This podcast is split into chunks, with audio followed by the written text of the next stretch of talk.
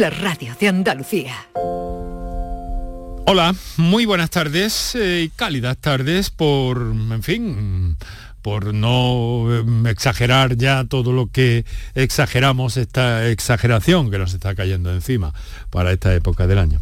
Bueno, muy buenas tardes, muchas gracias por estar con nosotros en Canal Sur Radio, en la radio de Andalucía, en esta que es pública y por tanto vuestra, y en la que hoy vamos a mirar un poquito al verano a ver qué eh, puede pasar con una, una situación que se presenta muy a menudo, la de los gases, por ejemplo, entre otras eh, cuestiones que vamos a hablar, que pueden provocar dolores intensos y que eh, de forma además muy aguda en ciertas partes del cuerpo pueden provocar dolor abdominal, a nivel del pecho, a nivel bajo también, pueden acumularse más arriba, como digo, pero generalmente suelen desaparecer.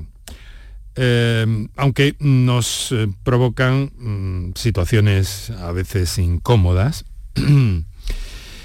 y bueno, hay un síntoma muy claro. Si tienes el estómago algo inflamado, es que, es que tienes gases. ¿Por qué se quedan ahí? ¿Qué es lo que pasa? ¿Qué los provoca? ¿Qué tal? Y, luego, ¿qué, qué mm, hábitos podemos tomar para tener a nivel gastrointestinal un verano un poquito saludable, que no nos eh, llevemos sofocones por algún exceso o algo.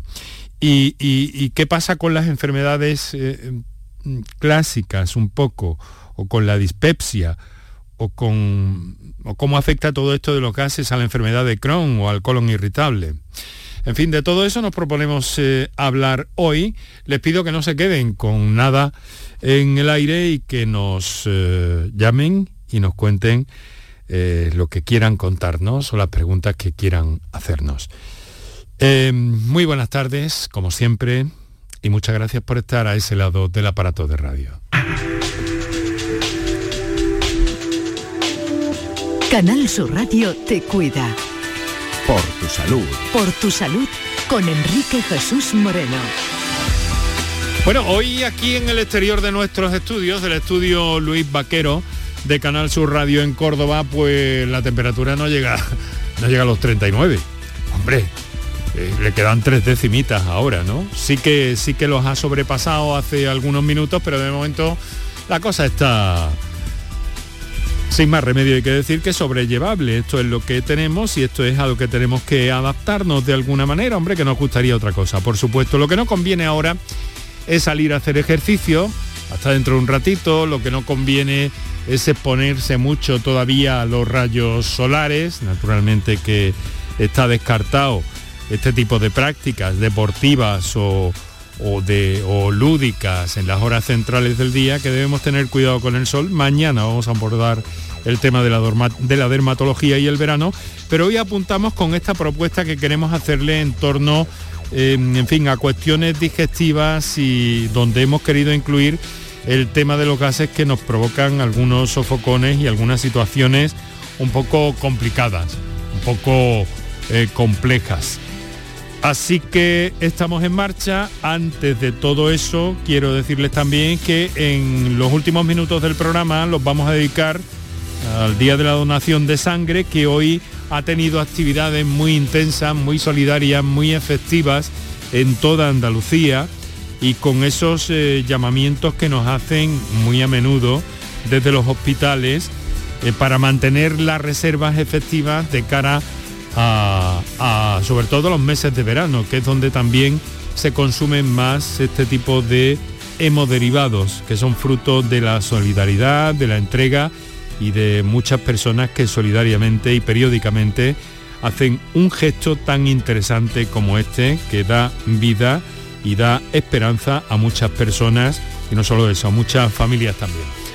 Así que lo dicho, es en nuestro planteamiento para el día de hoy. Nos acompañará mi querido amigo el doctor Juan Sergio Fernández, médico de familia y que eh, trabaja habitualmente en el Centro de Salud de Armilla, con quien vamos a recorrer este tema eh, gastrointestinal de alguna forma.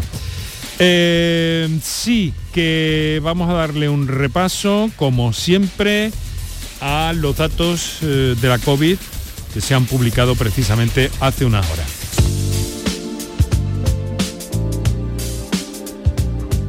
No obstante, recordarte que tienes eh, los teléfonos disponibles para intervenir en el programa, el 616-135-135 para las notas de voz y el 955-056-202 y 955-056-222 para intervenciones en directo en torno a estos trastornos gastrointestinales que nos planteamos hoy. En cuanto a la pandemia, parece ser que técnicamente eh, podemos estar eh, pasando a una fase de endemia, es decir, que estamos dejando atrás esa globalidad. Eso al menos es lo que ha manifestado esta mañana el consejero de salud, eh, Jesús Aguirre, tras dar a conocer los últimos datos que hoy han vuelto a bajar en todos los indicadores. Contagios registrados desde el viernes han sido 2.454, son mil menos que hace cuatro días, la tasa continúa a la baja también. 26 eh, mm, puntos, se sitúa en 272 casos en mayores de 60 años registrados y Aguirre también ha valorado la bajada de hospitalizaciones. Eh, lamentablemente mm, todavía hay que seguir hablando de 33 personas fallecidas por COVID en los últimos cuatro días se han actualizado también, por otra parte, aprovecho para decirte, los casos de viruela del mono son 25, 7 más que el viernes. Hay 18 casos en investigación y la Comisión Europea ha comprado hoy más de 100.000 dosis de una vacuna contra la viruela del mono con el objetivo de repartirlas entre los países de la Unión Europea en la que estamos y a la que pertenecemos. Bueno, pues eh, vamos ya en busca de esos argumentos del día en busca de esas enfermedades eh, estomacales o que tienen que ver con el abdomen, donde se concentran un buen número de ellas. Eso lo vamos a hacer con el doctor Juan Sergio eh, Fernández. Juan Sergio, buenas tardes. Juan Sergio, ¿nos escuchas? Sí. Sí, sí, perfectamente. ¿Qué tal? ¿Cómo estás? Pues muy bien, digo que buenas y calurosas tardes. Calurosas, calurosas, así son. Así es. Oye, esto al, calor no se termina de aclimatar el cuerpo, ¿o qué pasa? Pues se aclimata el cuerpo cuando han transcurrido algunos días y sobre todo cuando la subida de la temperatura es de una forma lenta y paulatina. Lo que nos ha ocurrido es que hemos tenido unas temperaturas absolutamente primaverales y nos han subido 10 grados de un día para otro. Mm. Eso mm, difícilmente el organismo se adapta con ah, facilidad. Mm. Y los efectos del calor sobre el organismo los notamos todos. Eh, el calor produce sobre todo vasodilatación. Las arterias se dilatan. Al dilatarse baja la presión arterial, la tensión arterial. Al bajar la tensión arterial estamos más cansados, si a eso le, sumamos un aumento de la sudoración, al sudar perdemos por el sudor líquido, agua con sal. Al perder agua y sal todavía baja más la tensión y se produce el cuadro que se llama agotamiento por calor por esa pérdida de agua y sal y esa vasodilatación. Por eso nos consultan muchas veces los pacientes, van a la consulta y nos dicen que estamos, están realmente cansados. Y, motivos tienen para estar cansados, pues es por esa respuesta de acomodación al calor. Y entonces el diagnóstico es exceso de calor, ¿no? Eso es agotamiento por calor. Nada que ver con el golpe de calor, que eso ya es una enfermedad grave. el golpe de calor estamos hablando de una patología grave que puede comprometer la vida del paciente. O sea, lo que son patologías graves, golpe de calor, no tiene nada que ver con estos trastornos de acomodación a la subida de las temperaturas que nos producen más malestar que gravedad. El golpe de calor se caracteriza por una temperatura de 39 o 40 grados. Ojo, sin sudoración, eso es muy importante. Cuando estamos expuestos al sol durante muchas horas, nos sube la temperatura y si no sudamos nos ponemos con un terrible dolor de cabeza, la, temperatura se dispara, podemos llegar a perder el conocimiento y, esto nos obliga a acudir a urgencias porque se puede comprometer la vida de una persona con un golpe de calor. Oye, ¿cómo, cómo estás de fisiología? Verás, porque recuerdo que había al menos una vieja corriente, ¿no? Una antigua corriente, mejor dicho, disculpa, eh, que hablaba de que eh, en realidad cuando eh, cuando estamos más desabrigados y hace un calor intenso como ahora y decimos, vamos a ponernos mm, fresquito, eh, chancla, pantalón corto, camisetita ligera. Y, en realidad había una corriente en la fisiología que decía que, que deberíamos hacer casi todo lo contrario, o sea, no abrigarnos, pero vestirnos más. Vestirnos, ojo, vestirnos con ropa clara. Eso es. Ropa clara y, mm, yo diría que ancha, ancha para, para permitir la aireación del cuerpo, para permitir que se intercambie. Claro, cuando el aire pasa entre la piel y la ropa, lo que hace es que roba calor al cuerpo. Al robar calor al cuerpo nos sirve para ventilarlo y mejorar la temperatura. La ropa clara lo que hace es que desprende los rayos solares, con lo cual disminuye la incidencia de calor sobre nuestro cuerpo. Eh, el estar vestida de ropa oscura, de luto riguroso en, durante el verano y estar sometido metidos a los rayos solares supone que nos incrementa la temperatura una barbaridad porque el color oscuro y sobre todo el negro absorbe todas las radiaciones, con lo cual nada se despide y la temperatura de nuestro cuerpo aumenta y eso puede provocarnos, si estamos mucho tiempo expuestos al sol, evidentemente un golpe de calor. O sea que ropa clara y, ancha diríamos para permitir la aireación. Y, la piel y la piel cubiertita o descubierta, cabeza cubierta. Eso cabeza cubierta. Bueno, además, eh, si a eso le sumamos el cuidado que tenemos que tener últimamente con el sol, como decía el doctor Conejo Mir, pues eh, tendríamos que vestirnos de arriba abajo y él le parecía que una túnica. no de buzo, no de buzo, pero casi. Y, y, solo recordarle a la población que la piel tiene memoria. Es decir, que el efecto del sol sobre la piel no es el efecto del día de hoy o de mañana que vayamos a la playa o estemos en el campo es, el sol que hemos tomado desde que nacemos hasta ahora. La piel va guardando memoria de esas radiaciones desde nuestro nacimiento. Por eso las lesiones malignas en la piel aparecen a partir de ciertas edades, 40, 50 años, que es cuando hemos recibido la suficiente cantidad de radiación capaz de producir un daño a veces irreversible en la piel. Eh, lo importante es estar hidratado, eso es. Eso es, y mantenerse eh, y buscar la sombrita. Y si es mejor en casa, con eh, las habitaciones ventiladas tempranito y luego cerradito y oscuro, que contribuye también a crear cierto, cierto microclima, ¿no? ya, pues bueno, el aire, pues sí, con sus ventajas y sus inconvenientes, que tiene muchas ventajas, pero también tiene algunos inconvenientes, por ejemplo, el que te habla, que no lo soportan porque automáticamente se me, eh, se me coge aquí a la garganta de una forma espectacular y no me lo puedo permitir. Bueno, eh, mm, vamos a lo que vamos, que es aparato digestivo a cómo están las cosas. Juan Sergio, ¿qué son los gases? Esos que tanto mm, mm, nos molestan a veces y que, además nos crean situaciones muy comprometidas. Claro. Eh, los gases habitualmente todas las personas tenemos más o menos gases. Eso es irremediable, forma parte del proceso natural de la digestión. Es verdad que en algunas personas se manifiestan más y en otras menos. Y eh, la presencia de gas en el intestino también guarda relación no solo con, lo que uno produzca o no, sino con la dieta que hacemos, está claro. Eh, la dieta tiene una relación directa con la cantidad de gases que, podemos producir. Por ejemplo, uno de los alimentos que más gases produce y es conocido por todos son las legumbres, las judías, está claro. Eh, los azúcares saturados, es decir, azúcares de, cadena corta, fermentan en el intestino y producen gran cantidad de gases. Si nosotros comemos un día y tomamos después pasteles o helados, esos pasteles o helados que son ricos en azúcares de cadena corta, fermentan en el intestino y tenemos una sobrecarga, sobrecarga de gases. Eh, las personas fumadoras, al, chupar el, tabaco, parte del humo del tabaco pasa a, los pulmones y gran parte pasa al tubo digestivo. Es decir, que, el tabaquismo también contribuye a la producción de gases. Y lo normal en condiciones normales es que eso desaparezca de alguna forma mm, casi casi natural, imperceptible. Es decir, que no, llegan a causar molestias. Cuando los gases llegan a causar molestias es cuando se acumulan en exceso. se pueden acumular en el estómago y entonces se expulsan por la boca en forma de eruptos o si se acumulan en el tubo digestivo, en el intestino, se, se expulsan en forma de ventosidades, mm. cuando están, ya digo, producidos en exceso. Bueno, eh, mira, hay una cosa, antes de que hagamos eh, unos minutos para la publicidad y para recordarle a los oyentes de qué, de qué teléfonos disponen. Hay una cosa, eh, ¿es cierto que los gases pueden hacer creer a una persona que está sufriendo un infarto?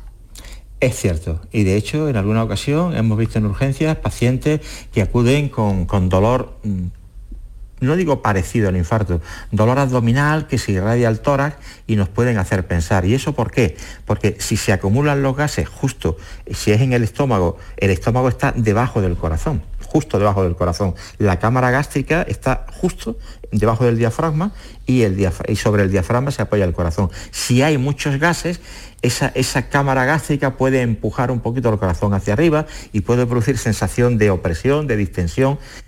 Y a veces, a veces, es raro, pero puede hacernos pensar que hay patología, patología coronaria y bueno, eso haciendo un electro, una historia clínica detallada, se puede discernir claramente y tranquilizar al paciente. O sea que un eh, profesional lo detecta con, un electro y más fácilmente. Sí, sí, el, paciente se puede confundir, pero ya es raro que un profesional llegue a, una confusión, aunque eh, es verdad que los síntomas a veces se son tan similares que pueden llevarnos a, pensar en, un infarto y que afortunadamente los estudios y la, exploración clínica del paciente lo, lo descartan. Bueno, pues ya tenemos un poco las causas de por qué se producen, alimentos que eh, potencian la aparición de estos gases y luego también el, sedentarismo también no es bueno para esto. El sedentarismo no es bueno, el sedentarismo no es bueno para nada, para nada. Pero yo siempre le digo a los pacientes que el que mueve las piernas mueve su aparato circulatorio, mueve el corazón y mueve el intestino. El sedentarismo facilita también el estreñimiento y el estreñimiento es una de las causas también de gases. Cuando una persona está estreñida no solo no emite no emite heces, sino que no emite gases también y todo eso se va acumulando acumulando ahí, produce distensión abdominal, malestar general, el paciente no se encuentra cómodo, la barriga se le hincha, tiene que aflojarse la correa, en fin.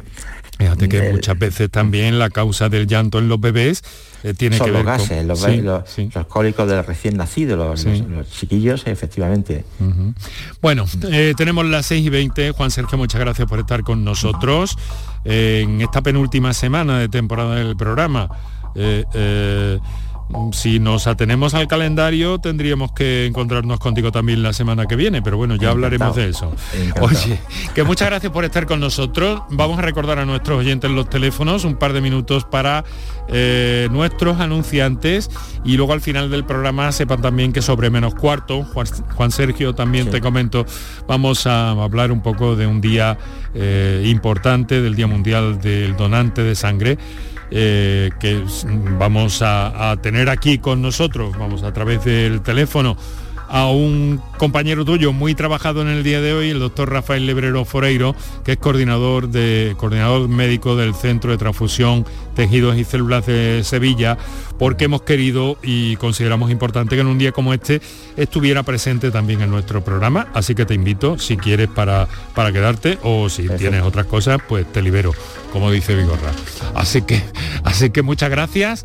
Vamos a ese recordatorio y a unos minutos de publicidad y enseguida entramos Para contactar con nosotros puedes hacerlo llamando al 95 50 56 202 y al 95 50 56 222 o enviarnos una nota de voz por WhatsApp al 616 135 135 por tu salud en Canal Sur Radio. La mañana de Andalucía con Jesús Vigorra es tu referencia en la radio. Con la última hora del día. Toda la actualidad. La información más cercana que buscas y el mejor entretenimiento. La mañana de Andalucía con Jesús Vigorra. Contigo desde las 6 de la mañana. Quédate en Canal Sur Radio. La radio de Andalucía. En The Implant queremos que tengas la sonrisa más bonita. Por eso, en colaboración con la marca de ortodoncia invisible más importante a nivel mundial, hemos organizado los Días de la Sonrisa. Solo tres días con plazas limitadas, donde podrás conseguir tu tratamiento de alineadores invisibles con 900 euros de descuento. Además, un estudio de ortodoncia con simulación de resultados gratuito para ti. Pide tu cita en theimplant.com. Recuerda, solo tres días, plazas limitadas. Vente a Dimarsa, ponte en mis manos y dile chao, dile chao, dile chao, chao, chao, empieza ya. Tu autoconsumo, nuestro petróleo es el sol. Leques fotovoltaicas Dimarsa y despreocúpate de la factura de la luz. Dimarsa.es Las furgonetas Mercedes-Benz están fabricadas para darlo todo Y con el servicio Express Service podrás contar con un mantenimiento ágil, sin tiempos de espera y con la calidad habitual de Mercedes-Benz. Reserva tu cita en nuestra web y optimiza tus tiempos. Con Cesur y tus talleres autorizados Mercedes-Benz en Sevilla. Día del Socio en Isla Mágica. El 25 y 26 de junio visita Isla Mágica y disfruta de las ventajas del Día del Socio de la banda. La entrada se reduce a 8 euros para el socio y 18 euros para el acompañante. Promoción aplicable solo en la venta de entradas en taquilla. Recuerda, 25 y 26 de junio en Isla Mágica. Más información en lavanda.es. Charo Padilla, Jesús Vigorra, Mariló Maldonado, Enrique Jesús Moreno, Yuyu, Rafa Cremades, Domi del Postil, Pepe da Rosa, Pilar Muriel, Manolo Gordo. Inmaculada González, Todos están en Canal Sur Radio. Sevilla. Para contactar con nosotros puedes hacerlo llamando al 95 50 56 202 y al 95 50 56 222 o enviarnos una nota de voz por WhatsApp al 616 135 135. Por tu salud en Canal Sur Radio. Bueno, 6 de la tarde, 24 minutos, aquí Canal Sur Radio, esto es por tu salud, ahí tienes nuestros teléfonos, enseguida vamos a estar escuchando a todos los andaluces que hasta ahora eh, pues estáis en el directo de la radio, pero también que sepáis que pensamos en lo que nos escucháis durante la redifusión de este programa en la madrugada y también a todos aquellos que lo hacen a través de la aplicación para el teléfono de Canal Sur Radio o a través de la plataforma canalsur.es o Canal Sur Más. Como veis, estamos eh, súper... eh, ay, como se me ha ido la palabra. En, fin, muy muy accesibles, por un sitio o por otro, muy accesibles. Así que sobre todo recomiendo la aplicación del teléfono, personalmente lo hago, pero que no me riñan los jefes, pero sobre todo lo del teléfono que está muy bien y te permite escuchar cualquier eh, programa de esta serie y en cualquier parte del mundo y a cualquier hora del día o de la noche. Y luego también aprovecho para recordaros que estamos en redes sociales, en Twitter arroba por tu salud CSR y también en facebook.com barra por tu salud. Bueno, eh, en torno a los gases y algunas otras incidencias gastrointestinales que pueden presentarse en el verano y sobre lo que, lo que algunos de nuestros oyentes ya tienen algunas preguntas que ir haciendo. Pero antes Juan Sergio, que es nuestro invitado hoy en el programa, eh, ¿los gases generalmente son motivo de consulta o, o es poco Sí. frecuente? No, no, sí lo son son, motivos ¿no? relativamente frecuentes, sí, porque Sí. Mm. causan malestar al paciente que le obliga, le obliga a consultar a, a su médico, evidentemente. ¿Y entonces no qué solución- el motivo de consulta más frecuente, Sí. pero en relación con los motivos de consulta del aparato digestivo, yo sí diría que es de los temas digestivos de los más frecuentes, sin Ya. lugar a dudas. Entiendo. Bueno, ¿y qué solución tiene eso? Entonces, ¿qué, qué le Pues decís? ya lo veníamos. Bueno, yo una cuestión previa, antes, porque no, no quiero que se me vaya de la cabeza antes Sí. de hablar de los gases. Sí. Eh, solo un minuto. Eh, quiero que los oyentes sepan que este programa, el que tú diriges desde hace mucho tiempo y eh, en los últimos años de forma diaria, eh, ha sido premiado y el director ha sido premiado con un premio importante, el premio de la atención primaria que la Sociedad Española de Médicos de Atención Primaria concede a aquellas instituciones y personas que se distinguen precisamente por potenciar la atención primaria y por potenciar la educación para la salud de los pacientes. Hoy ya la medicina no es como antiguamente, donde era una medicina paternalista y el paciente iba al médico, el médico le daba las instrucciones y el paciente disciplinadamente las asumía o no. Hoy la medicina ha cambiado, como toda la vida ha cambiado, y hoy lo que se trata es de empoderar al paciente, es decir, enseñarle al paciente cuál es su enfermedad, qué es lo que tiene que hacer para controlar su patología y cuáles son las medidas que debe de adoptar para hacerse él responsable de su enfermedad. Y en este sentido, el programa que tú diriges de una manera magistral desde hace años llega a conseguir ese objetivo de empoderar a los pacientes. Y una sociedad médica como la nuestra no podía dejar de premiar tu trabajo, tu dedicación y tu esfuerzo en pro del empoderamiento de los pacientes andaluces. Bueno. Y quiero que los pacientes andaluces sepan que te hemos dado un premio que te lo has ganado a pulso, que se te entregó hace aproximadamente un mes en nuestro congreso por parte del viceconsejero de Salud Actual y Familia, don Serafín Romero. Más cerquita, Juan Sergio, un par de semanas largas. Eh, tres semanas hará, tres semanas hará este viernes. Tres, tres semanas hará este viernes. Y fue un placer compartir contigo y con todos eh, tus compañeros.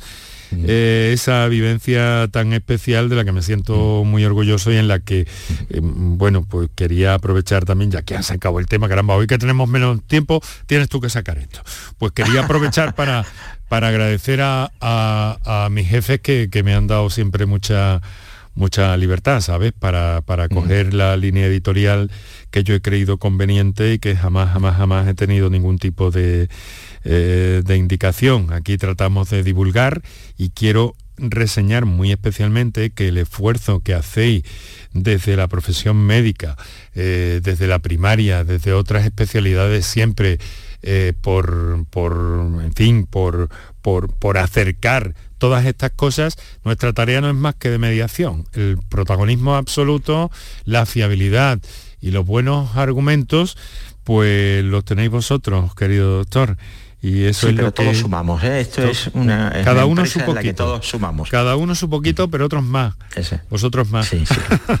Bueno muchas gracias Juan Sergio por este detalle. Nada, no las les explico a los oyentes que tú quisiste en el programa que hicimos el día de antes de la entrega de ese premio que estabas en el programa pues eh, mencionar esto pero eh, nos quedamos sin tiempo y entonces te cogieron, mm, te pisaron los pitos, que es como decimos nosotros a las señales horarias, ¿no? Te pisaron los pitos y no pudiste decirlo. no pude hacerlo. Bueno, pues ya está. Mira, vamos a hacer una cosa, vamos a tomar contacto con la realidad eh, y vamos a saludar a Josefina que nos ha llamado desde Fuengirola a ver qué nos quiere comentar. Josefina, muy buenas tardes. Hola, buenas tardes. ¿Qué tal? ¿Cómo está?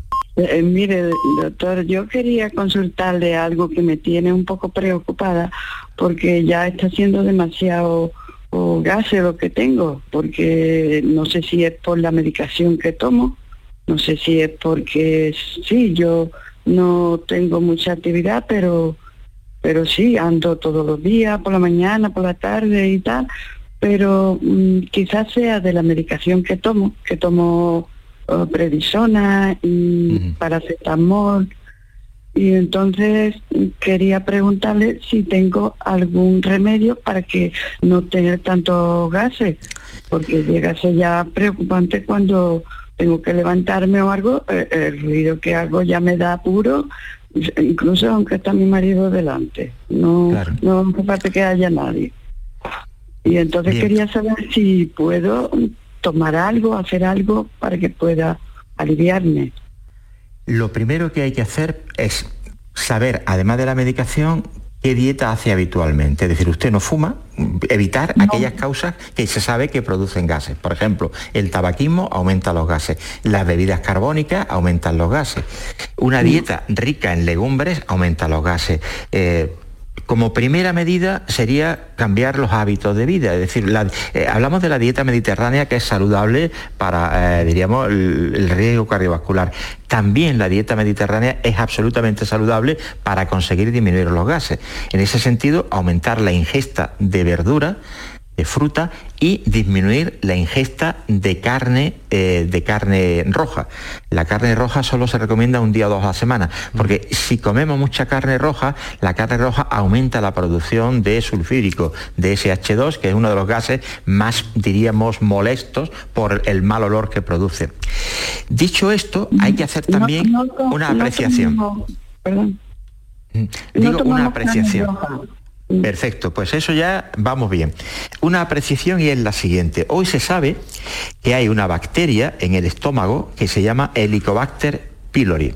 Esa bacteria, que está muy extendida en la población general, es una bacteria que nos entra por la boca, eh, pues cuando le damos la mano a alguien que puede estar contaminado con la bacteria, que ha ido al servicio, por ejemplo, y después de ir al servicio no se ha lavado suficientemente bien las manos, entonces la bacteria se queda en, la mano del paciente, ese paciente nos da a nosotros la mano y a través de, por ejemplo, la mano, o pone la mano en la barra del autobús, llegamos nosotros, cogemos esa barra del autobús, nos damos con la mano nuestra en la boca y nos vamos trayendo la bacteria. Esa bacteria está muy generalizada en la población general. Se calcula que aproximadamente el 80% de la población tiene la bacteria en el estómago, pero afortunadamente no a todo el mundo esa bacteria le produce sintomatología. Sintomatología que cuando la da la, la clínica más típica suele ser esta, producción de gases, distensión abdominal, ardor, después de la comida se hincha la barriga, obliga a desabrocharnos la correa, puede producir mm, dolorimiento abdominal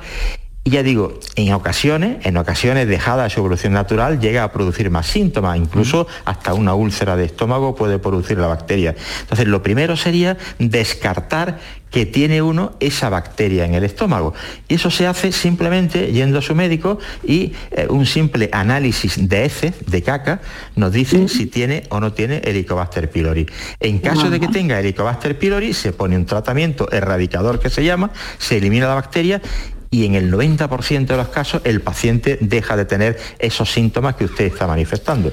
En otras ocasiones se tienen los síntomas y no se tiene la bacteria. Y también hay tratamientos paliativos que ayudan a mejorar el intestino, a mejorar la funcionalidad, se llaman dispepsias funcionales, a mejorar el tránsito intestinal que contribuye a disminuir las molestias que son realmente incómodas. Bueno, eh, yo creo que tiene la información completita eh, Josefina. Bien, bien, me alegra muchísimo de llamarle porque es que estaba un poco preocupada y la verdad que me ayuda muchísimo. Me, médico, muchísimas gracias. Bueno, pues un saludo, Josefina, muy buenas tardes.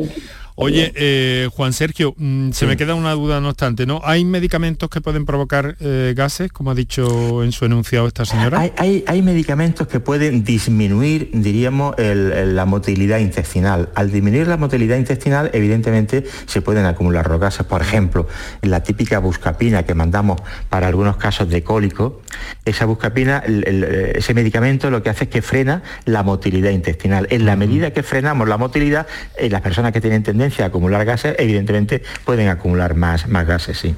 O sea que, pero bueno, es puntualmente mientras se está tratando esa situación, puntualmente. Bueno, mira, eh, como tenemos hoy un poquito menos de tiempo y tenemos también algunos WhatsApp, pero tenemos algunas comunicaciones en directo, vamos a saludar ahora a Antonio, que lo tenemos ahí pinchado en línea, en previa. Antonio desde Sevilla. Buenas tardes, Antonio. Hola, ¿qué tal? Buenas tardes. ¿Qué tal? ¿Cómo está, querido amigo? Pues, pues bueno, bien, bien, vamos tirando. Bueno. Y gracias por este programa. Muchas gracias a vosotros por estar ahí. Pues mira, yo quería hacer una pregunta porque yo soy de tener lo que es el vientre, pero lo que es estómago, la parte está muy siempre muy hinchada, ¿no? Y cuando como, horroroso. Eh, afuera parte, eh, no siempre eh, se me encoge un dolor que, es horroroso, horroroso, horroroso, de fuerte, debajo de la costilla, en la, parte derecha, ¿no? Tiene donde está el hígado. Mm, momentos que son imposibles de comer, de vivir. ¿no? He estado varias veces en el médico y, me achacan que, bueno, yo ya a, última hora me, han hecho de todo. ¿eh? La última vez fui a la analista, em, y, me ha hecho pruebas y eh, sí que el tema todo es tema de gases. Hmm. Y es que me es imposible vivir algunas veces con este dolor que es tan fuerte, tan tan malo, vamos. ¿eh? y después el vientre como se me pone. Esto no lo sé, no sé qué puedo hacer porque es que mm, tomo pastillas para los gases, pero llega el momento en que no puedo, vamos, no, me hace nada, nada, nada. Quería preguntar a ver qué me pueden orientar. Un caso bien extremo, ¿no, Juan Sergio? Bueno, yo la primera pregunta que le haría dice que le duele la parte derecha del abdomen debajo de la costilla. El hígado de entrada no duele. Eh, eso hemos de dejarlo claro a los pacientes. Las patologías del hígado, la que sea, no, no, produce dolor. Cuando duele en esa zona hay solo un órgano que puede generar el dolor, que está justo adosado al hígado y delante del hígado, que es la vesícula biliar. La ah. primera pregunta, han descartado que tenga usted piedras o barro biliar, es decir, a veces los cólicos hepáticos se manifiestan con un dolor justo en esa zona donde usted dice empiezan en el estómago, el dolor suele comenzar en el estómago, suele durar uno o dos días, se irradia a la zona que usted ha descrito y a veces llega hasta la paletilla del lado derecho. Y ese dolor, cuando se tiene y dura varios días, se acompaña de náuseas, hay que pensar que puede uno tener patología en la vesícula. Por eso la primera pregunta es, ¿le han hecho una ecografía y se ha descartado eso? Sí, me han hecho ecografía, me hicieron efectivamente la ecografía y descartaron todo, que tengo grasa en el, hígado, lo máximo, y ya está, aunque... Gases en el hígado no, tendrá gases en el marco en el marco hepático del colon. El colon también pasa pasa, el colon pasa justo por debajo del, hígado y ahí hay un ángulo recto donde se suelen acumular los gases y, la existencia de ese ángulo dificulta la motilidad de los gases. Entonces la medida más importante para eso siempre, siempre, siempre es la dieta. Venimos, dice, eh, como todo en la vida, eh, disminuir el consumo de, de, comida como los, las legumbres que aumentan mucho los gases, eh, las bebidas carbónicas y hay determinados medicamentos que suelen movilizar el intestino, se llaman procinéticos, que hacen que el intestino se mueva y al moverse pueden facilitar la expulsión de aire. Eh, infusiones tipo matalauba, la matalauba también absorbe, absorbe gases y facilita la expulsión de los gases. Mm, y, no, hay mucho más. está buenísima, por cierto. Bueno, muy bien. Eh, querido amigo, eh, muchas, gracias, y, ánimo. Y a lo mejor unos paseitos o unas cositas de, estas de esto, ¿cómo estamos, Antonio? Bueno, andamos, andamos no mucho, pero bueno, no, no estamos quietos, muchas no estamos quietos. A ver, un, lo que pasa es que gracias a Dios no es muy, no es muy a menudo, pero lo que sí es verdad que cuando es verdad que cuando me da ese dolor aquí en el costado derecho, en la parte de la, de la, de la costilla, eso es tremendo, vamos, lo paso muy mal, muy mal. eso es más molesto que grave, afortunadamente. Sí, sí, sí. Bueno, pues muchas gracias por su llamada y su, y su confianza, Antonio. Un abrazo a todos. Un ¿eh? abrazo. Eh, no, vaya, no se vaya a caminar ahora, eh, espere un poquito. que, se baje un poco la calor. ¿eh? No, no, no, vamos a quedarnos quietos ahora. Bueno, bueno, pues muy bien, muchas gracias. 20 minutos para las 7 de la tarde, doctor Juan Sergio Fernández, médico especialista de familia, Centro de Salud de Armilla, donde trabaja eh, de buena tinta que muy agradablemente en un entorno que le satisface y con sus pacientes que, que están muy contentos con usted también. Eso, eso percibo, al menos, al menos lo que ellos me dicen. Y habrá de todo, pero bueno, lo que me transmiten mis pacientes, afortunadamente para mí es agradecimiento y yo para ellos también. Bueno, pues vamos a escuchar en este caso una nota de voz que nos ha llegado al 616-135-135. Adelante. Hola, buenas tardes. Soy Verónica desde el Che. Eh, quisiera hacer una consulta. Eh, mi madre ha estado ingresada dos meses en el hospital debido al, intestino.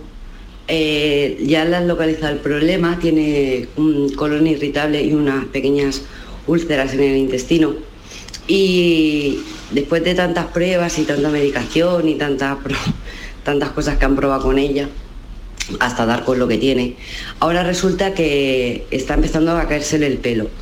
Eh, está muy flojita y suda mucho y está tomando también batidos de esos de, como suplemento alimenticio, bueno, complemento alimentario, es decir, eh, ella ya va comiendo por sí sola, ella está andando mucho porque tiene que andar para que el intestino se vaya moviendo y, y, haga su función.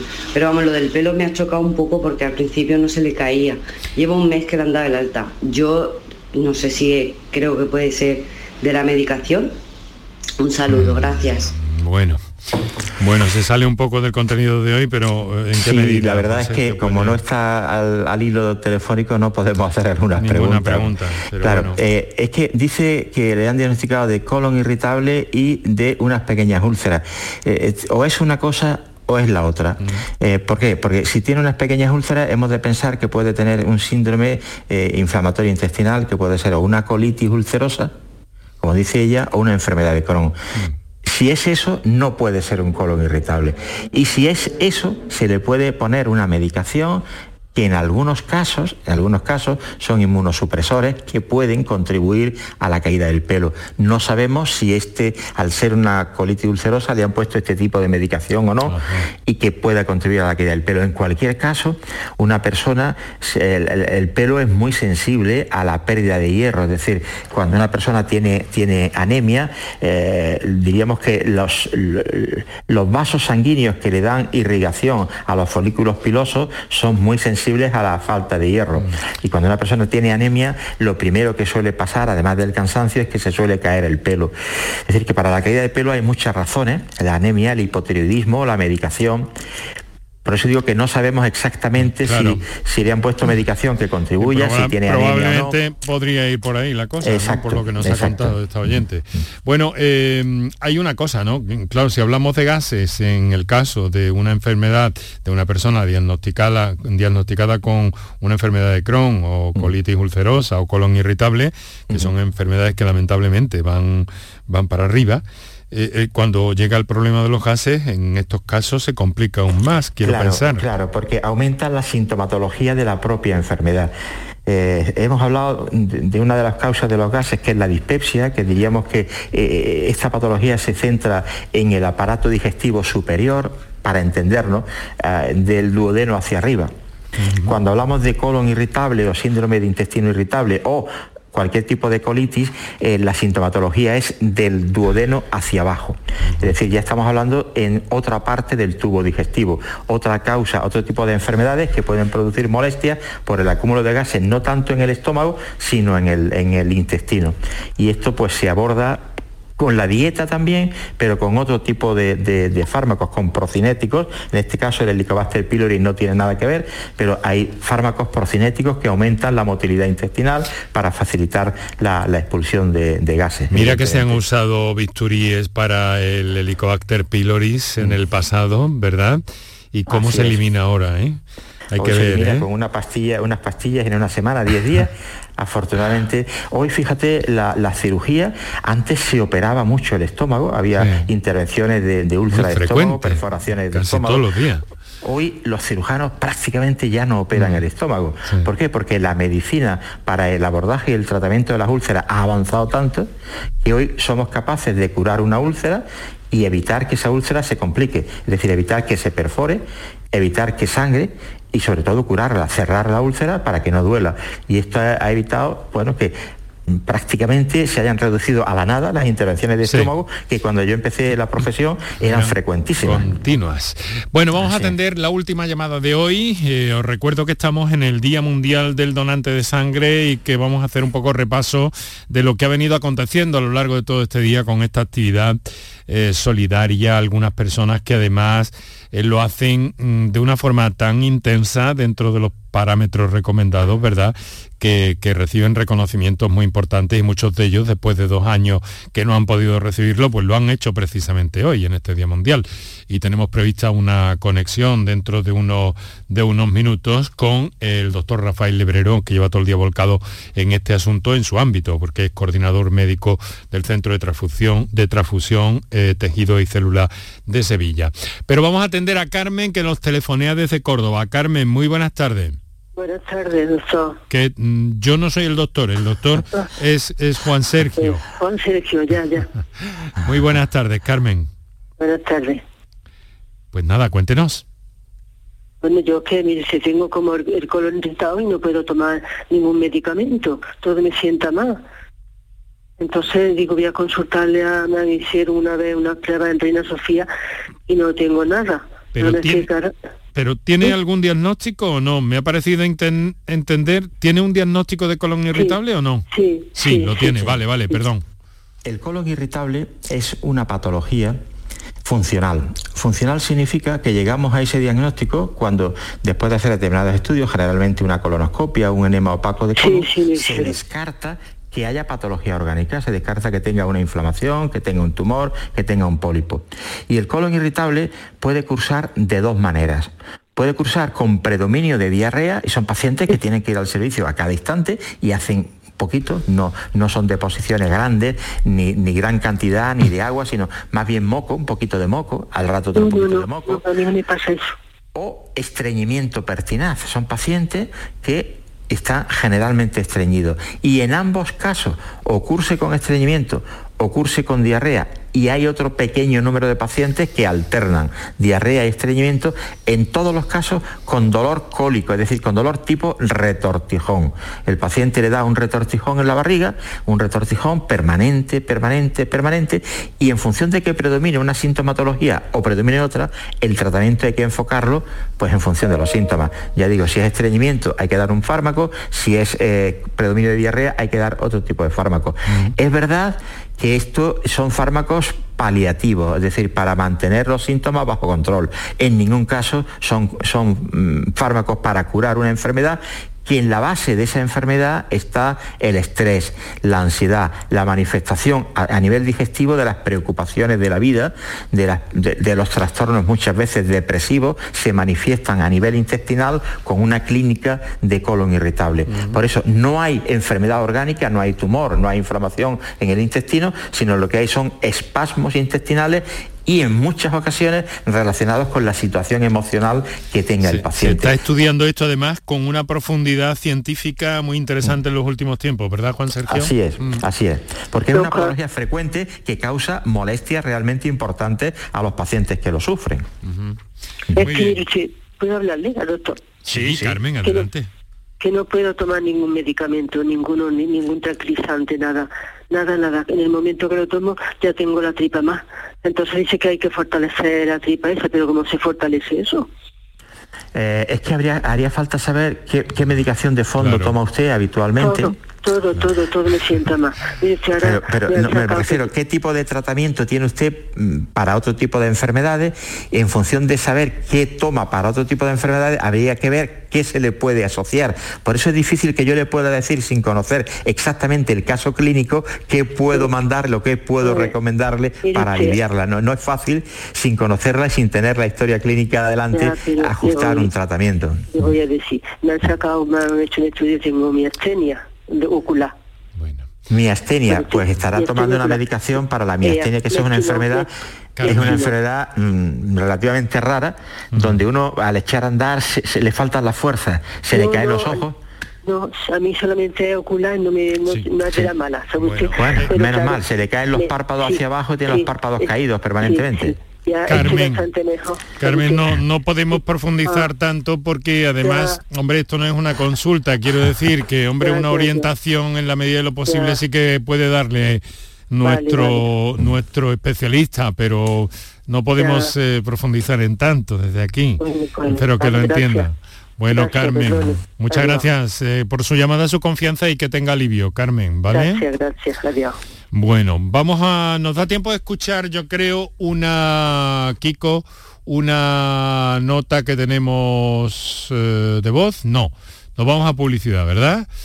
Eh, pues nada, vamos a publicidad y lo dejamos aquí, si te parece, Juan Sergio. Perfecto. ¿Vale? Muy bien, encantado nuevamente y hasta la próxima, director. Muy bien, querido, querido amigo. Que eh, nos tenemos que ver más en, Petit Comité alguna de estas semanas eh, próximas, ¿sabes? Efectivo, cuando tú quieras. Quedamos ah, emplazados. Eh, espero que antes de que, de que viajes a una bellísima isla mediterránea, como ya hiciste el año pasado. Exacto, exacto, que lo tengo previsto para este año también. Muy bien. Pues un abrazo. igualmente, Enrique. Hasta luego. Juan Sergio Fernández, nuestro eh, buen amigo y colaborador en el programa. Eh, que debutó precisamente en los años 2000 cuando este programa, o este programa no exactamente, pero con este contenido iniciaba su primera etapa y nos atendió además en directo y presencialmente en aquel momento, corrían los primeros años 2000. Eh, vamos a hacer unos minutos para publicidad y enseguida hablamos de ese día importante hoy, Día Mundial del Donante de Sangre, eh, que ha tenido y todavía tiene a muchas personas solidarias implicadas en torno a este día con innumerables actividades que se han venido desarrollando en toda Andalucía. Por tu salud.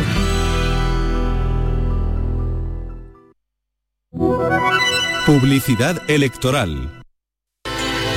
Andalucía despierta y demuestra al mundo que desde un mal sueño se pueden levantar los pilares de un mundo nuevo. Por nuestra soberanía por una Andalucía para la clase trabajadora. Por una Andalucía libre, sin OTAN y sin bases militares. Por la República Andaluza. Vota Nación Andaluza. Vota Nación Andaluza. Soy Juanma Moreno. Andalucía es hoy un ejemplo a seguir. Hemos superado una pandemia juntos y ahora creamos empleo y mejoramos los servicios públicos. El 19 de junio tenemos dos opciones retroceder o seguir avanzando. Súmate a la mayoría que quiere avanzar. El 19 de junio vota Partido Popular de Andalucía. Con Juanma Presidente. Andalucía avanza. Publicidad electoral. Chano, ¿nos disfrazamos de factura de la luz para asustar al personal? ¡Tequilla! Con Hogar Solar ahorras tanto que eso ya no da yuyu. ¿Hogar Solar? ¡Claro! No como mi cuñado Alfonso que riega todos los días una lámpara creyendo que le va a crecer una planta fotovoltaica. Hogar Solar, la luz que te ayuda a ahorrar.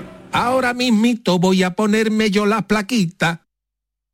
Piensa en algo necesario para la vida, algo natural, algo que fluye por la grita más pequeña, el agua. Ahora imagina un lugar donde relajarte, donde sanar por dentro y por fuera.